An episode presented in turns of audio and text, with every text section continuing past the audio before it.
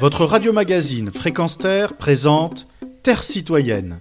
Vivre ensemble, c'est essentiel. Une chronique animée par Pierre Guelf. Au Parlement wallon, c'est le président socialiste Marcourt et son greffier qui sont accusés d'un voyage luxueux à Dubaï aux frais des citoyens. Plus grave, aux communautés européennes, un million et demi d'euros ont été versés en pot de vin par le Qatar à Eva Kelly, vice-présidente socialiste du Parlement, ainsi que d'autres élus, dont un député belge suspendu par le Parti socialiste depuis lors, un député italien dit de gauche, etc., qui auraient bénéficié des largesses qataries. Des gros billets dans une valise ou des sacoches, des montres Cartier Omega d'une valeur de 60 à 80 000 euros pièces, des voyages offerts, Voici qui serait monnaie courante, si j'ose dire, de la part des lobbyistes qui entrent et sortent comme dans un moulin aux communautés européennes. Bruxelles est, après Washington, la ville où se trouve le plus grand nombre de lobbyistes au monde, pas moins de 46 000.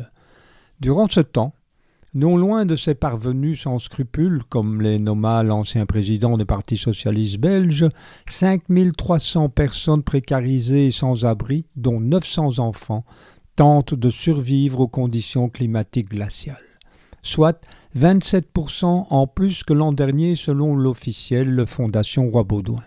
Et tenez-vous bien, la capitale de l'Europe n'a que 4000 places disponibles pour abriter ces SDF, alors que les stocks de couverture sont épuisés et que les rations alimentaires se font de plus en plus nombreuses et que les réserves ici aussi s'amenuisent dangereusement selon la Croix-Rouge.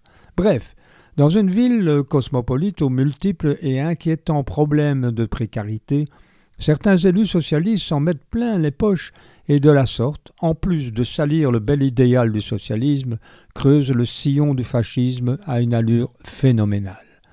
Comble de cette détestable situation, si ces élus sont démissionnés de leur poste, ils restent généralement en place en tant que députés et bien entendu perçoivent leur plantureux salaire.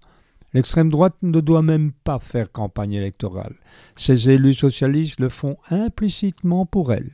Ah Dernière chose, le président Macron, lui, n'a aucun scrupule à se rendre au Qatar au nom d'un match de foot. Décidément, l'éthique n'est plus beaucoup d'actualité. Pierre Guève, depuis la capitale de l'Europe, pour Fréquence Terre. Retrouvez et podcastez cette chronique sur notre site fréquenceterre.com.